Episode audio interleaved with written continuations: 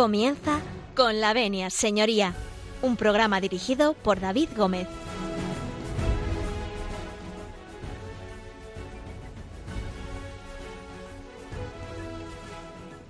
Muy buenos días, señoras y señores, y bienvenidos a Con la Venia. Señoría, bienvenidos a esta casa, bienvenidos a Radio María. Lunes abrimos las persianas eh, de este su consultorio jurídico, de este despacho que Radio María pone a disposición de todos ustedes para hablar de derecho. Lunes que lo hacemos en, bueno, en, la resaca, por llamarlo de alguna forma, del día de San Isidro. Bueno, para los madrileños hoy es fiesta, eh, están disfrutando de, una fiesta, digamos, eh, bueno, eh, atrasada de, al, lunes, porque San Isidro yo ayer en domingo. Así que, bueno, hablaremos un poquito de esta tradición con uno de nuestros colaboradores, que es madrileño de pro, que ustedes bien conocen. Y bueno, mientras tanto nosotros vamos a comenzar el programa de hoy, donde vamos a hablar largo y tendido de las herencias y las sucesiones. Así que si ustedes eh, nos dan su permiso, nosotros, con el permiso de ustedes, entramos en sus casas, en sus cocinas, en aquellos lugares donde ustedes escuchan eh, Radio María, donde ustedes escuchan con la venia señoría. Así que con el permiso de todos ustedes, y nunca mejor dicho, eh, nosotros comenzamos.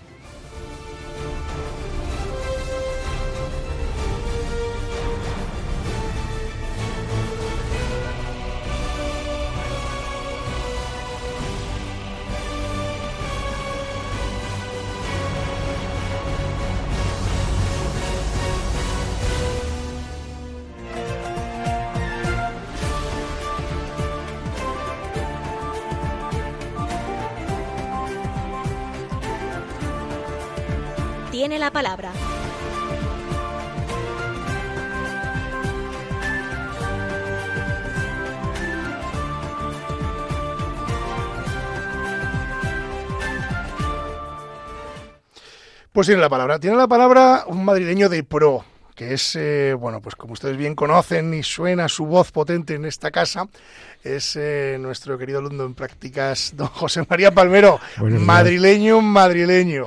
Como dice la letra de la canción, aunque yo la, parafres, la parafraseo, dice, nacida en el Madrid de las vistillas, de embajadores y de la cava, el, famoso chotis, soy Rosa de Madrid. Bueno, pues yo nací en el Madrid de las Vistillas. O sea, que es usted de las Vistillas. claro, le tengo que preguntar, le tengo que preguntar. Eh, ha ido usted este domingo, festividad de San Isidro, eh, lógicamente a la pradera, entiendo, a las Vistillas. Eh, fin, las tradiciones habituales, eh, tomar el agua del santo, he de cumplido, la fuente. He cumplido con la tradición. Pero mire usted, yo ayer no fui, ¿eh? ayer no fui San Isidro a la pradera por una elemental razón. Me agobia mucho ya el gentío, me agobia. Se lo perdonamos. Claro, pero sí estuve en la fuente. ¿Ha cumplido usted con la tradición? Por supuesto, estuve hace días antes, aprovechando que estaba abierta las instalaciones en la fuente de agua milagrosa de San Isidro, curativa, y en la ermita, pues rezando en la ermita del Santo, viendo las imágenes de San eh, Isidro y, Santa, María, de la, Cabeza. Y su señora. Efectivamente. O sea, que cumplí con la tradición. Bueno, pero y luego hay aquí un debate, un debate de las tradiciones madrileñas con el tema de las rosquillas. Porque las hay de varias clases, las listas y las tontas. Aclárenos usted cómo funciona esto. Porque yo soy de Ávila, entonces, claro, esto a mí me pilla de lejos, aunque tengo que decir que a mí las que me encantan son las de limón. Pues mire usted, yo las rosquillas como las señoras, prefiero las tontas. Uy, pero bueno. ¿Y qué diferencia hay entre listas Porque y tontas? que las listas, la verdad es que no. Mire usted, las, las, eh, las tontas, las llamadas tontas de San Isidro, son las clásicas, las que están tostaditas por arriba y sin nada más. Con la que sabían anisitos. Anisito. Anís. Y los granitos de anís que te encuentras por dentro, pero mmm, luego están las de Santa Clara, que también me gustan, pero menos, que tienen un baño de azúcar eh, glacé, eh, blancas, Santa Clara. Luego están las de limón, que me, parece que, que me, parece que, le gustan a usted. A mí, a mí, a mí. Las de limón me, me encantan, la verdad. Que es un baño de azúcar no debo, no de debo. limoncito amarillo, claro. Esto es, no debo. Ah, y luego ya han salido algunas variedades, como son las de almendras, con unas perecitas de almendras, que ya, pues esa variedad. Pero vamos, las clásicas, clásicas, clásicas tizas son las tontas las tontas, las listas, en fin, rosquillas, eh, beber agua de la ermita del santo. Eh, curativa. Y vestirse de chulapo para ir a la pradera, porque es eh, el chotis, sí. hay que bailarlo vestido de chulapo. Sí, claro. Con la, con la parpusa o palpusa, con el safo, con, la, con los calcos, con el peluco, por supuesto. Bueno, pues eh, vamos a felicitar a todos los madrileños en la festividad de Sus Santo, aunque sea hoy lunes, que es, digamos, eh, el día después, ¿no? Porque aunque estamos eh, celebrando un día de fiesta, porque lo han trasladado por la fiesta laboral, pero vamos a felicitar a todos los madrileños y, si me lo permiten ustedes, también a todos los Isidros y, por supuesto, a todos los agricultores de esta España nuestra, que San Isidro, bueno, pues es el patrón. E Isidras. De, los, que también las hay. las Isidras. A ver, las haylas. Ya es un nombre en, desuso, pero alguna Isidra que Alguna quedará. Bueno, antes de meternos en faena, que vamos a hablar eh, hoy de largo y tendido de las herencias, sucesiones y todo aquello relacionado con el mundo los testamentos. Eh, de los testamentos, en fin, con todo lo que ocurre una vez que una persona fallece. Bueno, antes, de meternos en faena, les decía, vamos a dar, eh, que no lo he hecho al principio, y me han tirado las orejas por aquí don José María, los datos de contacto de esta casa, que ya saben ustedes que nos pueden hacer llegar a través del correo electrónico con la venia arroba radiomaria.es eh, aquellas eh, preguntas o sugerencias que ustedes tengan y nosotros con muy buena voluntad se las podemos responder, pero también pueden ustedes hacernos llegar eh, esas cartas eh, por correo ordinario, eh, esa carta postal que ya está últimamente en desuso, pero es mucho más romántico recibir una carta, que es al Paseo de Lanceros número 2, aquí en Madrid, al programa Con la Venia, señoría. Entonces, bueno, pues nosotros les daremos buena cuenta. También pueden ustedes contactar con el programa, ya lo saben, a través de la página web de www.radiomaria.es. Y bueno, yo les animo que durante bueno, los días pasados eh, bueno, se ha estado pidiendo colaboración con esta casa, yo también les pido colaboración con, con Radio María y que ustedes pues eh, apoyen un poco la labor que hace esta casa, que es eh, larga y tendida y que también hace a, los oyentes y a todos aquellos que lo necesitan. Bien, dicho lo cual, pues ahora sí, ahora sí, pues nos vamos al caso de hoy.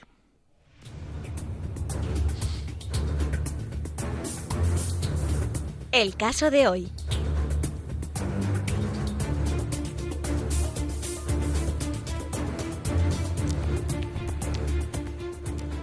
Y el caso de hoy, pues el caso de hoy es eh, herencias, testamentos y sucesiones. No se lo pierdan porque vamos a analizar eh, despacio y con calma qué es lo que va ocurriendo a lo largo de, bueno, de ese episodio que es el fallecimiento de una persona y jurídicamente lo vamos a desmenuzar.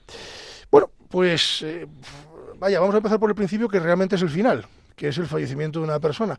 Quizá nos podemos ir un poquito antes. Vamos a hablar primero del testamento, antes de, de hablar de lo que sucede después. No sé cómo lo tenía usted preparado.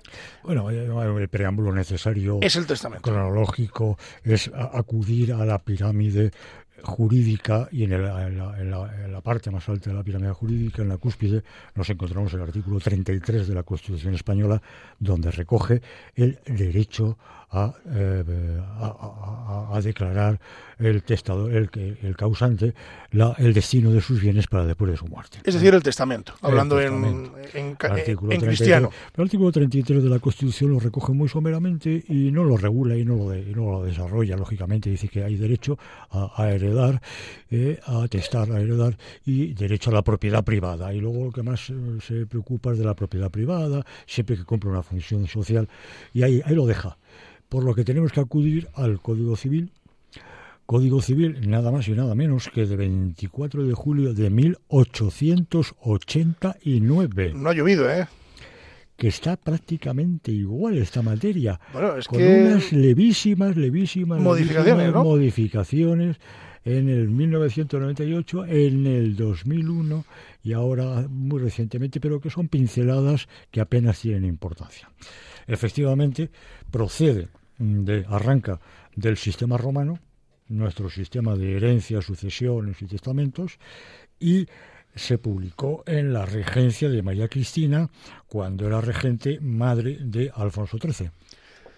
Ahí es nada, o sea que tiene, tiene, sí ha llovido bastante, la verdad, bastante. Pero es curioso porque realmente la evolución del derecho en este plano del derecho, otros derechos, eh, otras legislaciones sí han evolucionado, ¿no? Hemos visto aquí en el programa, largo y tendido, cómo evoluciona el derecho de, una punta a la otra, ¿no? Además de una forma radical, tremenda, y casi casi irnos al polo opuesto. Pero este, en este caso en este, concreto, nos hemos movido poco. El 90 y algo por ciento sigue siendo igual que, que en 1889, repito, que fue cuando se elaboró el Código francés, el Código Civil, que, tiene su base en el derecho romano y en el Código Napoleónico.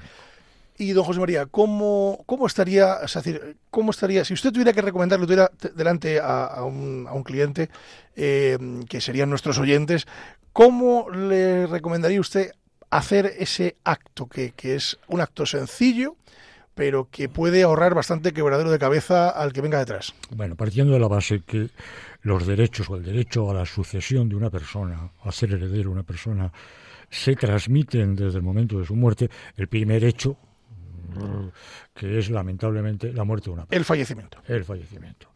Si la persona no muere, pues, pues, no entra en juego este... No se activa este mecanismo, digamos. Institución jurídica. claro.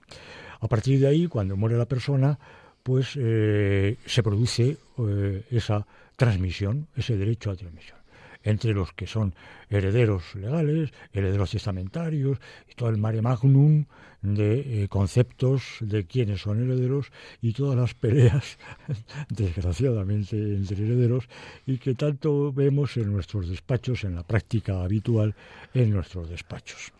Luego le voy a contar una cosa, para evitar esas peleas. Que, Decir que la sucesión mortis causa empieza, arranca, herencia, sucesiones, testamentos, eh, albaceazgo y todas estas instituciones arrancan en el artículo 657 del Código Civil y terminan en el 1057 con la partición de la herencia. un montón de artículos. Una barbaridad. Que además, eh, llevados a la práctica, como usted conoce y, servidores de ustedes también, eh, es un follón. Tremendo. Es un follón para los letrados. Tremendo. Y para los letrados de la Administración de Justicia, que son los que mm, la mayor parte del tiempo eh, intervienen en las herencias donde no hay acuerdo. Tremendo, tremendo. Además, muy rara avis, muy extraño que haya una cuando hay varios herederos es muy raro que estén todos de acuerdo.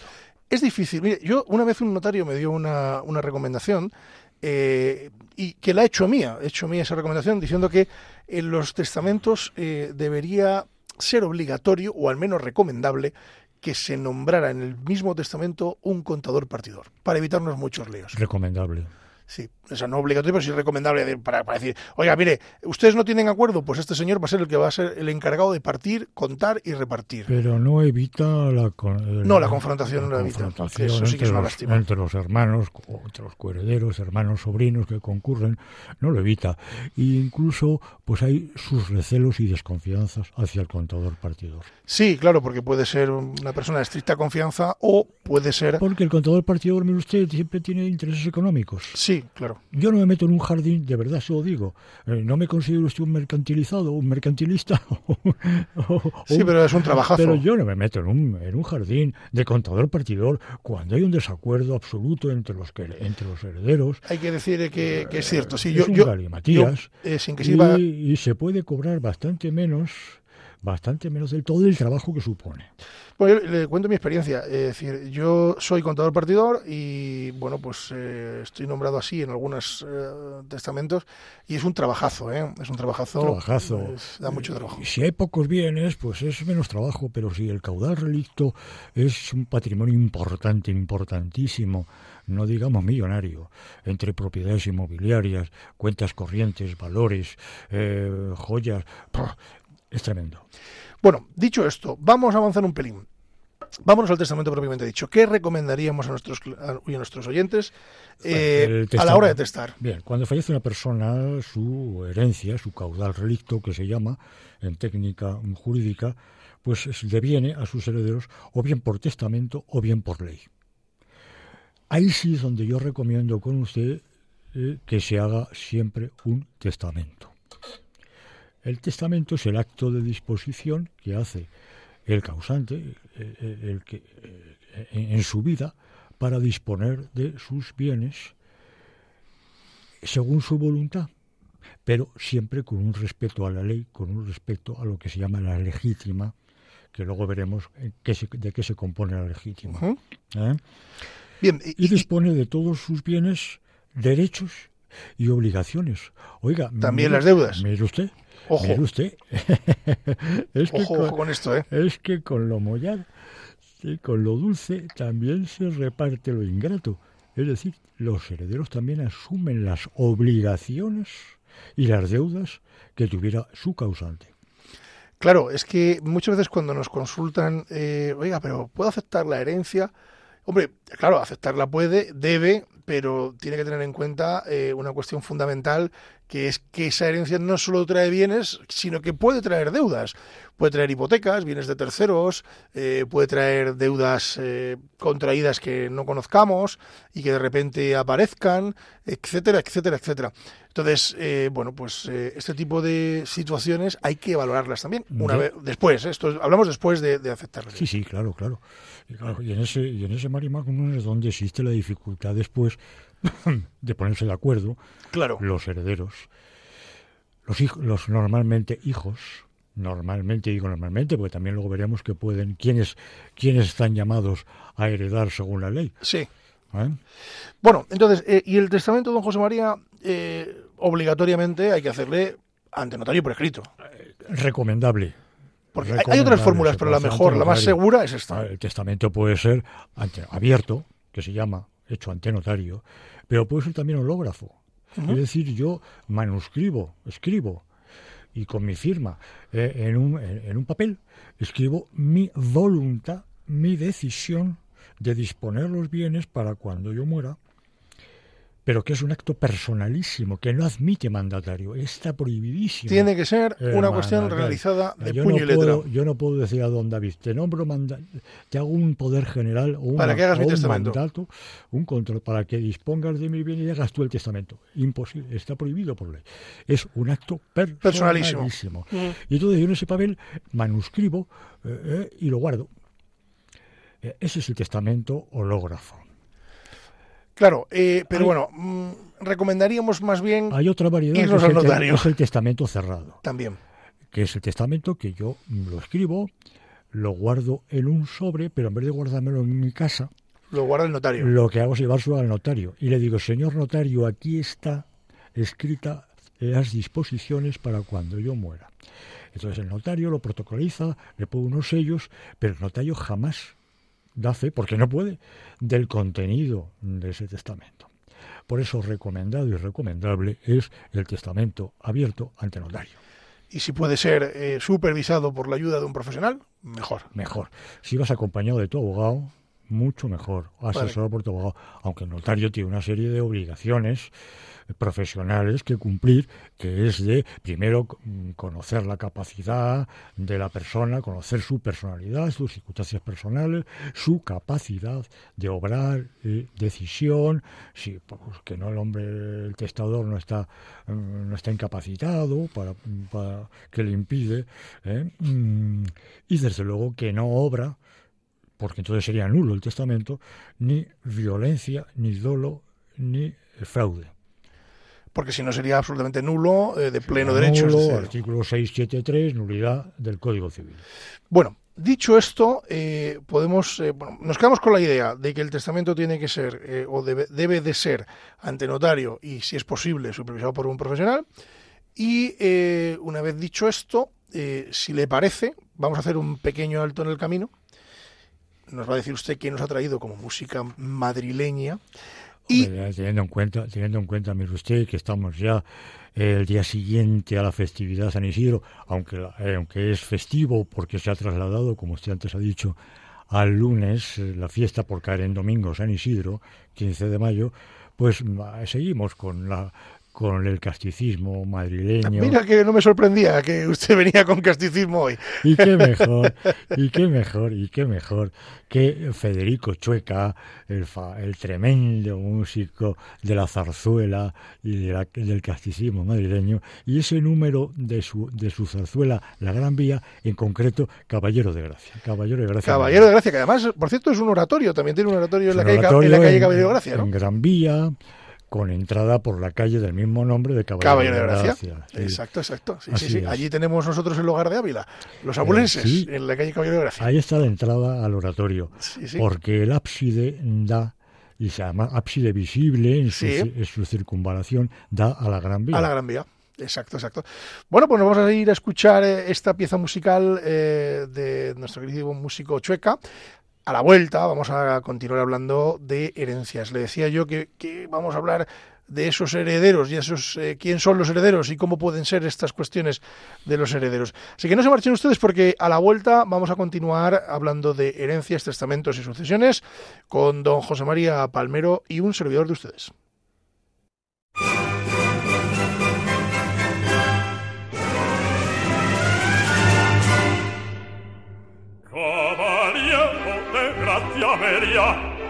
Y efectivamente soy así. Pues sabido es que a mí me conoce por mis amoríos todo Madrid. Es verdad que estoy un poco antiguo, pero que poniéndome mi frac, soy un tipo gentil de carácter jovial, a quien mi mala sociedad.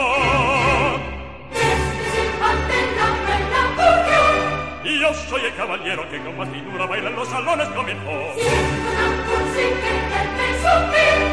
Y las niñas se dislocan por quererme hacer tilín. Yo soy el caballero que con batidura baila en los salones comenzó. Y las niñas se dislocan por quererme hacer tilín. Yo sé cantar la norma, yo canto hasta el Ruy Blas canto el Ave María que ya no cabe más. Mi, fa, sol, re, mi, la, sol, la, si, si. Da, re, si, do, la, si, sol, la, si, do, la, si, la, si, sol, mi.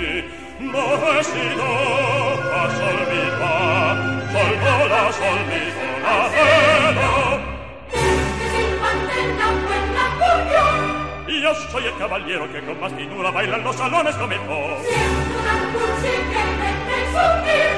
Y las niñas se dislocan por quererme hacer tilín. Caballero de gracia media, y efectivamente soy así. Pues sabiendo es que a mí me conoce por mis amoríos todo Madrid. Es verdad que soy un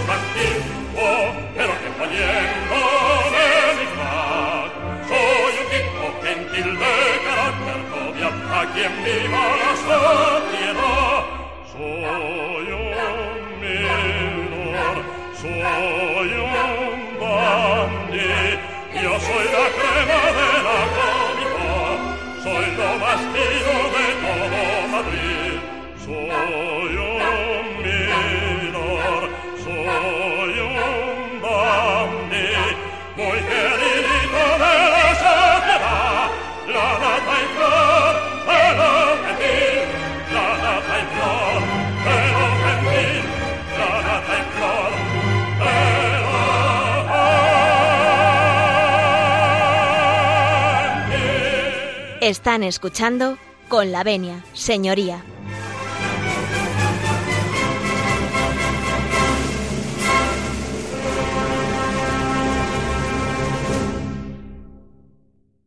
Regresamos, regresamos en Con la Venia Señoría. Siguen ustedes eh, en nuestra compañía en este día festivo en, en Madrid Capital, este día que, que, ha sido trasladado, como les venimos diciendo durante todo el programa, de la festividad de San Isidro. Eh, festividad laboral, porque San Isidro fue el domingo. Bien, eh, estábamos hablando y vamos a hacer un pequeño, una recapitulación de herencias, testamentos, eh, en fin, de todo aquello que está relacionado con el mundo de la sucesión. Don José María, eh, yo la pregunta es obligada, obligada. Eh, ¿Quién son los herederos? Es decir, porque claro, eh, ¿quién puede heredar? Bueno, está claro que puede heredar aquel que esté en el testamento, eso lo tenemos claro. Pero si tuviéramos que definir herederos, ¿cómo lo definiríamos? El Código Civil da una definición de quién puede heredar, pero una definición negativa. En vez de decir quién puede heredar, dice quién no, no puede, ser heredero. no puede ser heredero. Como nos conocían los españoles en aquella época, ¿eh? Sí, sí, sí. No, usted puede ser, no, usted no puede ser heredero. Y por esto, por esto, por esto, y este, este, este y este. Todos los que no estén incapacitados por ley. Artículo de una ambigüedad tremenda, a mi modo de ver. Sí, sí.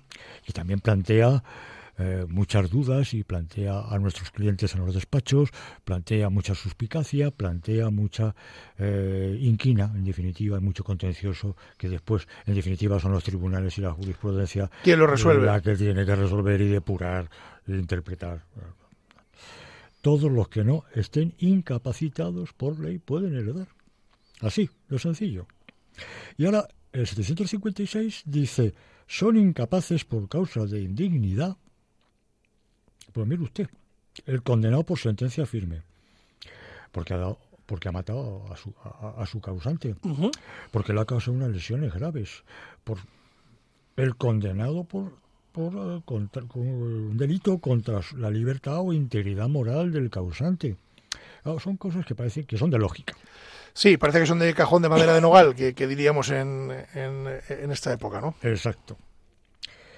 Y también una serie, hasta siete apartados. Aquel eh, que está condenado por denuncia falsa, Claro, también elemental.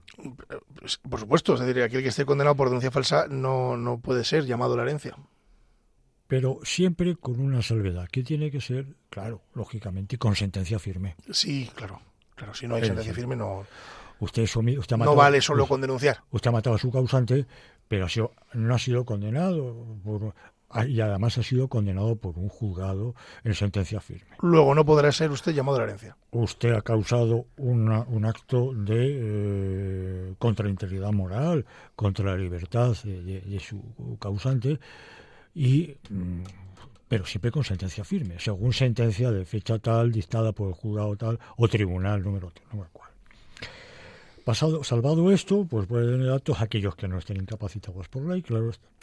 Y, mm, y puede ser legítima, pero las, lo que llamamos la herencia legítima, bien sea por ley y son herederos forzosos. Sí, lo que denominamos los herederos forzosos. eh, pero claro, estos están llamados a la herencia si no hay testamento, entiendo. Porque hay testamento, Claro, también, te- también están llamados, pero de otra forma. que regula, y cuando hay testamento, pero que el, el testamento abierto, eh, fundamentalmente, pero que el notario tiene que hacerle ver al testador, decir, "Vea, mire usted, aquí hay una serie de requisitos legales que usted no se lo puede saltar. Es decir, usted tiene tres hijos y no puede declarar heredero universal en todo a, a un, a, A uno de ellos. a María José. Tiene Porque que dejarle una, hijos, se lo tiene que advertir el notario. tiene que dejarle una parte A no X. ser que sea incapaz por una serie de incapacidades que veíamos antes. Entonces, bien, abierta, eh, ¿quiénes son herederos? Em, eh, aquí sí, aquí ya, no de, no de una forma negativa, sino de una forma afirmativa, va haciendo una escala al Código Civil y dice, primero, los más directamente, ¿quiénes son herederos? Los hijos y descendientes respecto de su padre, perdón, respecto del causante, y también las asociaciones, es decir, habla de personas físicas Y jurídicas. y también personas jurídicas. Una asociación puede ser heredera. Sí, una institución. Cuando faltan estos, entonces, ¿quiénes heredan? Pues los ascendientes. Cuando hay descendientes, hijos descendientes, los llamados a la herencia son los ascendientes. Padre y madre, por ejemplo, de- del difunto. Padre y madre, lo normal, porque ya abuelos es muy difícil. Complicado, pero pu- puede ocurrir. Puede ocurrir, pero es ya muy difícil, pero los ascendientes, el padre y la madre. Pero digo que es difícil el abuelo por edad y porque además estarían el padre y la madre que por edad también estarían antes que los abuelos. Pero son el padre y la madre los que ascendientes. Y tercero, cuando faltan todos estos, ¿quién hereda? El viudo o la viuda, Como forzosos, como forzosos. Obligatoriamente. hay que respetar sus legítimas. Que tienen las legítimas. Bien, ¿Qué compone la legítima? esto le iba a preguntar. ¿Qué es esto de la legítima? Porque, claro, muchos oyentes nos preguntan, oye, ¿esto de la legítima mm, qué es? Es decir, porque no es fácil de explicar. Es decir, eh, la gente no, no terminamos de entenderlo. Bueno, nosotros, usted y yo, creo que sí lo entendemos, al menos por confundirnos. Pero eh, no es fácil, no es fácil. ¿Qué es la legítima? ¿Cómo lo explicaríamos para que se entienda? La legítima es aquella parte del caudal relicto, parte, no el todo, no, la parte que debe respetar el testador y no puede disponer libremente de ella, que, consta en las dos terceras partes del caudal relicto. Dos terceras partes. Dos terceras partes. Eso las tiene que respetar a sus herederos. Claro, y, y el testador, el que va a hacer el testamento, la herencia legítima. tiene que dejar eh, dicho, bueno, yo nombro heredero universal a fulanito. Y luego, la legítima, la, legítima que constituye a las resto. partes y luego el tercio mm, que se llama de libre disposición ya veremos también a quién se lo puede dejar. que se lo puedo dejar al, al mismo heredero universal o se lo puedo dejar a otro heredero X tercero. o incluso a los que les dejo la legítima. Exactamente. Si se lo deja a uno de los de la legítima, para entendernos, se llama mejora. Le me- mejora. Sí, le derecho mejoro a uno de los herederos. Puedo mejorar a mi hija mayor, María José, dentro de respetando esos dos tercios. La legítima de los hijos son descendientes de los dos tercios, mientras que la legítima de padres o ascendientes es el 50% de la herencia. Y si concurre con el viudo, este tiene derecho a un tercio de usufructo. Obligatoriamente, el, el cónyuge viudo tiene el, el tercio del usufructo de los bienes que deje. usufructo que es no la propiedad, sino el disfrute de la cosa. Sí, además el disfrute perpetuo hasta que fallezca. Imagínese usted una finca rural de regadío, de, de da- pues eh, frutal, pues tiene derecho el viudo o la viuda A todas las manzanas que a aparezcan por una ahí. tercera parte de las manzanas o de los frutos que produzca la finca. Pero Lo podemos trasladar a los alquileres. Claro, pero es enajenable, es transmisible. Pueden llegar a un acuerdo los herederos con la viuda, viudo, para que renuncie A ese usufructo por medio de un pago. Decir, oye, el usufructo de usted vale mil euros, tenga sus mil euros y ya Y- y aquí hemos resuelto esto. Olvídese, cumplimos tal. Pero todo esto conviene hacerlo. Además creo que hay unas tablas de Hacienda donde se calcula eh, lo, lo que es. Es complicado, ¿eh? Es complicado. usted, mire usted, no me meta usted en La Hacienda, Hacienda es que Hacienda, bueno, que está a la vuelta de la esquina. por, por dos motivos. está la renta a la vuelta de la esquina. Mire usted, no me meta con, con el fisco por dos motivos. Primero, porque soy un solemne ignorante Pero se lo explico. de temas fiscales. Desconozco absolutamente los temas fiscales.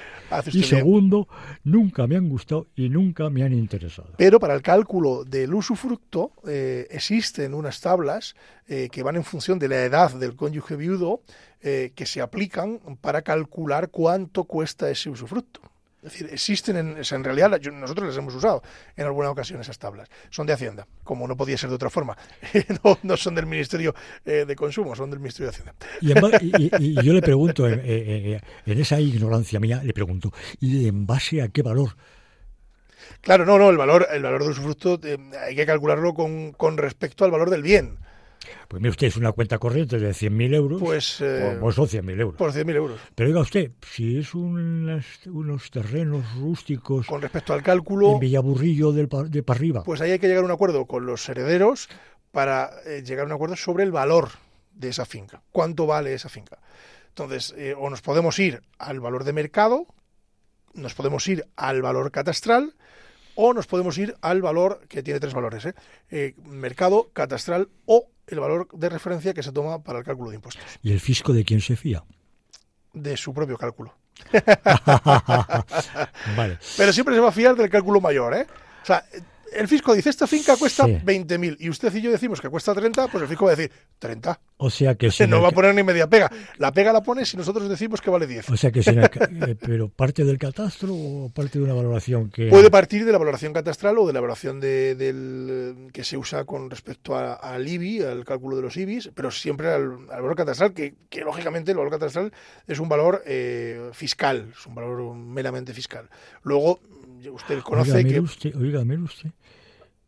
Qué malo soy, qué perverso. ¿Y si el caudal relicto hay unas joyas importantes de oro, de piedras preciosas, unas pinturas de un valor artístico, de un valor en mercado? Oiga, mm, ¿y eso? eh, Tasación. Hacienda también hay. Sí, sí, sí, correcto. Hacienda también se mete y hay que ir a, a la tasación de esos, de esas pinturas, de esas, eh, de esas eh, joyas, etcétera, etcétera, y hay que ir a una tasación o a un acuerdo.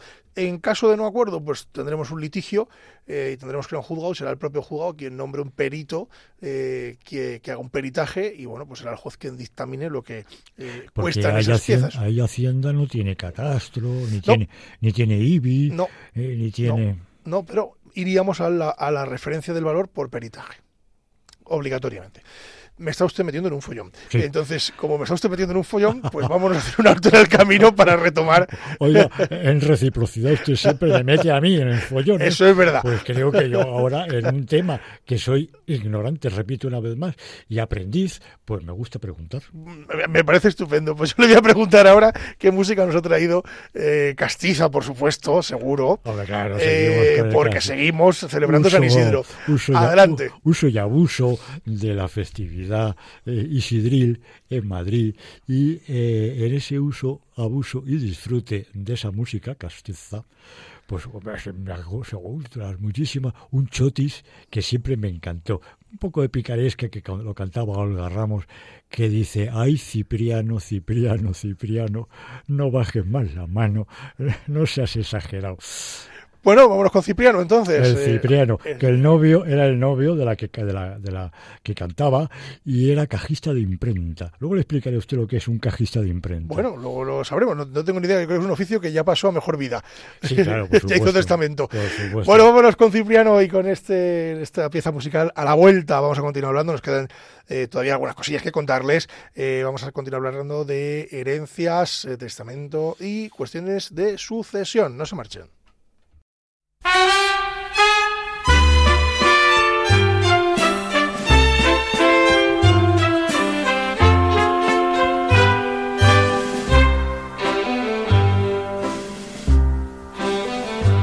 Tengo un novio cajista de imprenta que vale lo que pesa porque es muy ilustrado. Y bailando te dice unas cosas que a una la vuelven loca porque es muy resalado.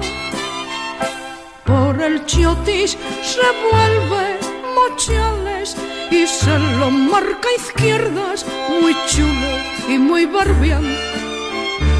Y bailando y el chico más labia que puede tener la savia de la pardo bozán es un truán.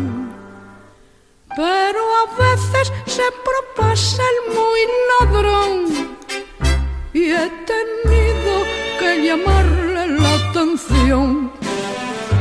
Ay, Cipriano, Cipriano, Cipriano, no bajes más la mano, no seas exagerado. Si no bailas con más comedimiento, al primer movimiento has ganado. Que tienes la mano tonta, Cipri. Pero hay que disculparlo al chico porque es la fuerza de la gravedad.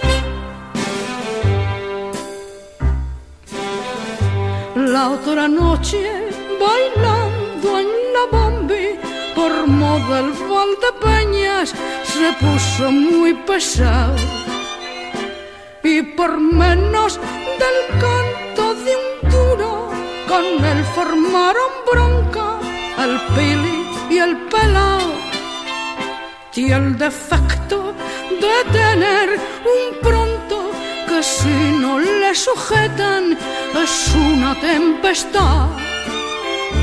Pero el genio se le fue calmando y seguimos bailando y allí no ha pasado nada, es la verdad. Están escuchando con la venia, señoría. Pasa el muy ladrón y he tenido que llamarle la atención.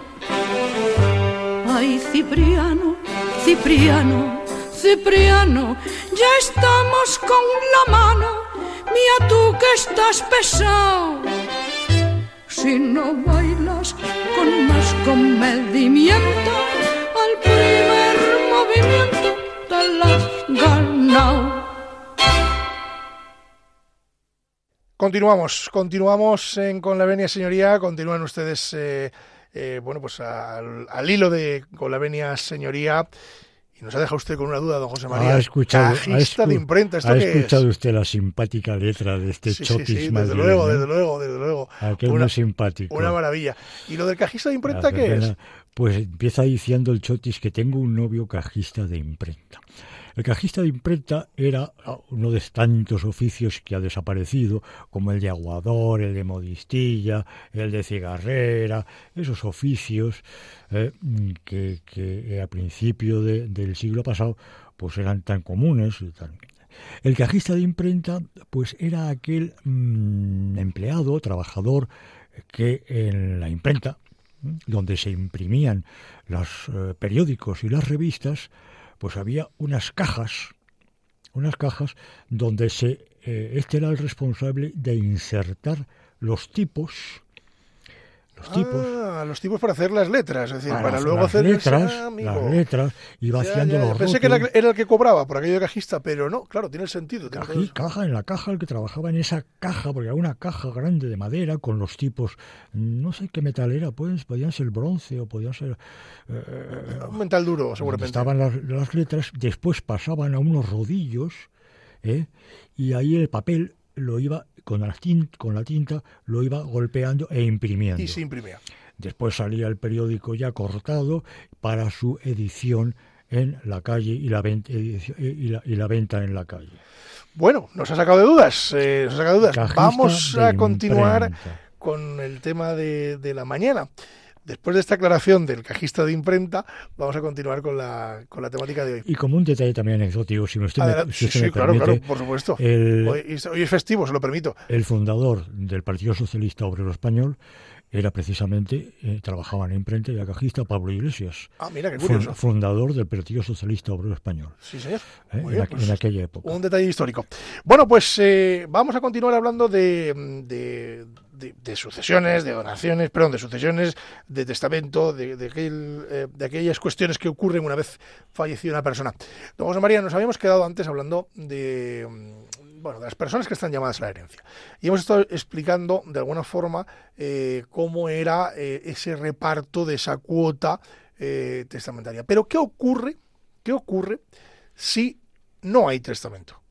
¿Dónde nos vamos si no hay testamento? Porque claro, eh, mire, en casa del herrero, cuchillo de palo, ¿no? Es decir, Si hay no muchos hay compañeros letrados que no tienen testamento. Si no hay testamento, ¿Dónde lo vamos? que hay que hacer es una declaración de herederos ab intestato.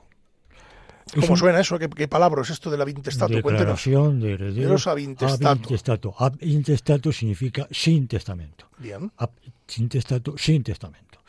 Y precisamente es un elemento procesal judicial, pero de jurisdicción voluntaria, de llamada jurisdicción menor, y que inclusive pueden hacer ahora los notarios. Están facultados, creo que desde hace unos cinco o seis años. Sí, sí, sí, sí. Ya los notarios pueden hacer la declaración de herederos ab intestato, cosa que ha facilitado bastante, porque antes había que ir a hacer la declaración de herederos al juzgado, obliga- Sí, sí, sí, obligatoriamente. Sí, sí, sí. Se hacía y se hace y se hace porque pueden optar los herederos, quien tiene derecho legítimo o interés legítimo en la herencia, pues decir, mi padre, mi abuelo, mi tío, mi, pues, ha muerto y no hay y no ha otorgado, se va primero al registro de actos de última voluntad, donde queda oficina administrativa del Ministerio de Justicia, donde queda eh, registrado el notario abierto, pues el notario tiene la, obligación de comunicarlo Al registro de, al última, registro de central de últimas de- voluntades. de últimas voluntades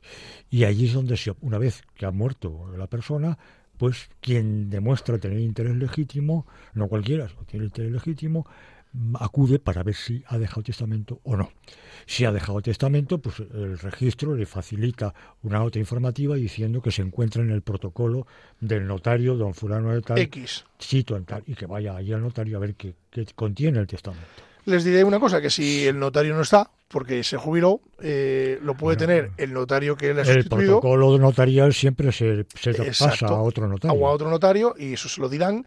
Y si no, termina siempre en el registro de notarios, de, de- en el colegio de notarios, en un registro El que es el registro de general. protocolos.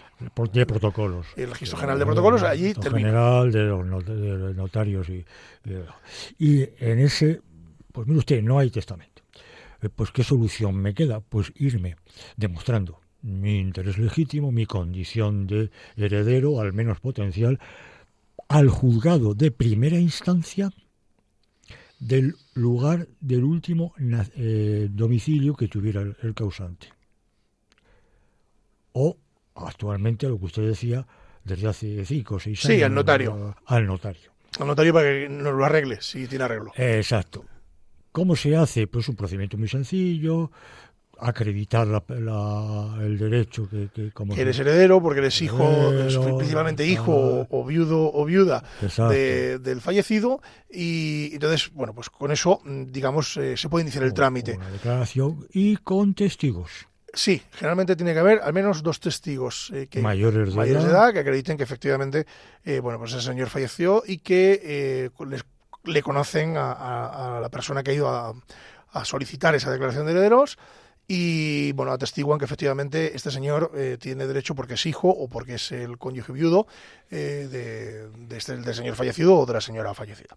Sí, funciona así. Claro, eh, hace años yo recuerdo, ya hace años que dejé eh, esa actividad profesional en mi despacho, la dejé sinceramente, pero mm, eh, en mis comienzos recuerdo que una nota mm, pintoresca y curiosa, bueno, no califico de más, pero mm, en, plaza, en la jugada de primera, de primera instancia en, la- en Madrid, en la Sí. Plaza de Castilla, pues iba a hacer con una señora, pues que iba una señora que normalmente iba a solicitar una pensión de viudedad, porque el, el marido era militar eh, y quería gestionar su pensión de viudedad, etc. Entonces, bueno, no había, test- no había- no había- no había testado.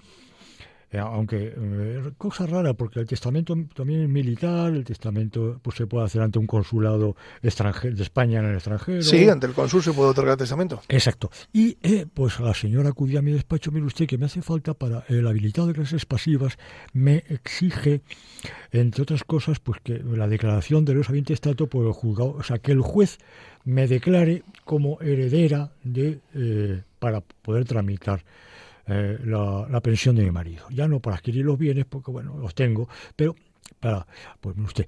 Y entonces, mm, pues mire usted, eh, normalmente eran personas mayores, a mí hacen falta dos testigos.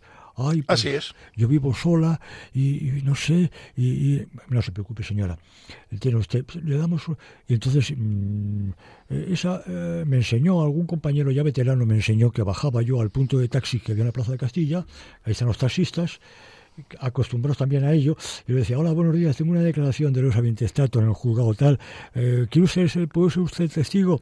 Y con una propinilla subían dos taxistas, dos conductores, a decir que esta señora efectivamente era la viuda que llevaba casada uh, toda la vida, claro que la conozco, una excelente persona. Eh, sí, sí, Qué tiempo, Dios mío, qué tiempo. qué tiempo. Qué tiempo. Bueno, don José María, nos estamos quedando sin tiempo, nos quedan como dos minutos. ¿Qué, qué recomendación eh, podríamos eh, darle a nuestros oyentes eh, para que tengan la garantía de que una vez, eh, bueno, pues abandonen este mundo eh, y sean llamados por Dios a su presencia, eh, bueno, pues lo que se quede aquí abajo eh, quede más o menos Pues arreglado? mire usted, mire usted, una vez más, una primera- mi primerísima recomendación es consultar a un profesional del derecho que mejor que un letrado, que mejor que un abogado. El abogado le va a aconsejar, le va a asesorar conforme su caudal relicto, sus bienes, sus herederos, quiénes son, y le va a aconsejar, por supuesto, que acudan, le acompaña el, el abogado, el letrado de confianza, le acompaña al notario para que otorgue un testamento abierto, que es lo ideal. Eso es lo ideal, lo, lo más aconsejable. lo aconsejable.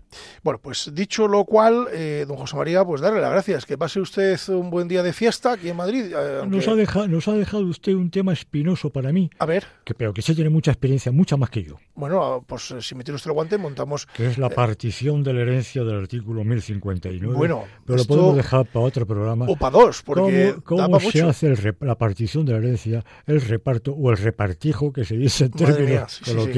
Yo, eh, a ver, en esto sí le puedo ayudar, porque sí que es cierto que, que algo de experiencia tengo. El tiempo nos apremia. aunque sea y- por confundirme, pero sí, eh, le cojo el guante. apremia, Le cojo el guante. Y en otro programa hablaremos de la partición Hecho de la es, herencia. la partición, contar y partir, que se llama la herencia. Exacto, el Con- albacea testamental. Contar y partir. El albacea, eh, que es un inconveniente más que una ventaja. Sí, es un inconveniente bastante, sí. Pero bueno, mm, en otro programa, si quiere, le- le cojo el guante. Vamos a hablar de, de este tema, que es un tema bastante, bastante, en fin, bastante interesante y que creo que hemos tratado poco en, en, en Con la Venia, señoría. Bueno, mm, gracias, don José María. Mm, Bueno, que pase usted un buen día, que descanse y mañana, pues, eh, nos toca Y- volver a trabajar. Y mañana trabajar porque ya es, Esto es- ya es laborable. Es laborable. Es que llevamos dos puentes de, de- de este, este mes. Maravillosos. ¿eh? Este mes. A mí se me hacen muy largos los puentes, la verdad. Bueno, y a todos ustedes eh, decirles que nosotros nos marchamos, que volvemos eh, dentro de 15 días y que, bueno, pues estamos a disposición de todos ustedes, como saben, eh, siempre en esta casa, que pueden dirigir sus correos electrónicos a conlavenia@radiomaria.es y que pueden, bueno, pues eh, plantearnos aquellas dudas que ustedes necesiten eh, también a través del correo electrónico. Decirles que volvemos dentro de 15 días, que disfruten los madrileños, disfruten de eh, este pequeño día de, fiesta que, que tenemos hoy y a todos los demás, pues desearles una buena jornada, un buen comienzo de semana, eh, que bueno, ya viene apretando el calor, así que disfruten de, este maravilloso lunes. Nosotros volvemos, como les decía, dentro de 15 días y decirles, como siempre les digo, que si la justicia es justa, es doblemente justicia. Muy buenos días.